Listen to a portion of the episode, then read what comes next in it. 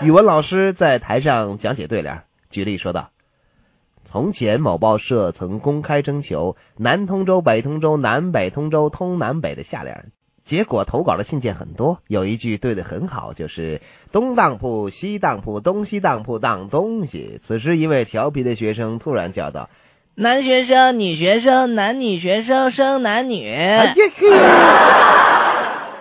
某系有一间教室，里面的挂钟有点问题，只要被敲到就会越走越快，打一次快五分钟。一次教授上课时，便发现同学们每次都趁他写黑板的时候用板擦去丢挂钟，但教授却不声张，依旧照钟上下课。过了两天，期末考试到了，大伙皆埋头苦干。只恨时间过得太快。此时，只见教授在那儿拿个板擦练习丢钟。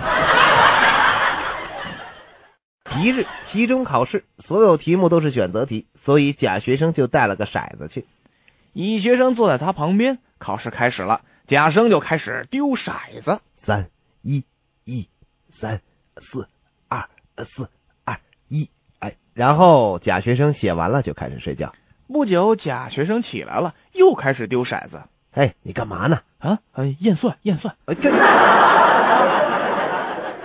有一天，某教授突然停止授课，语重心长的对大家说：“如果坐在中间谈天的同学能够像坐在后面玩牌的同学那样安静的话，那么坐在前排睡觉的同学们就不会受到干扰了。”啊。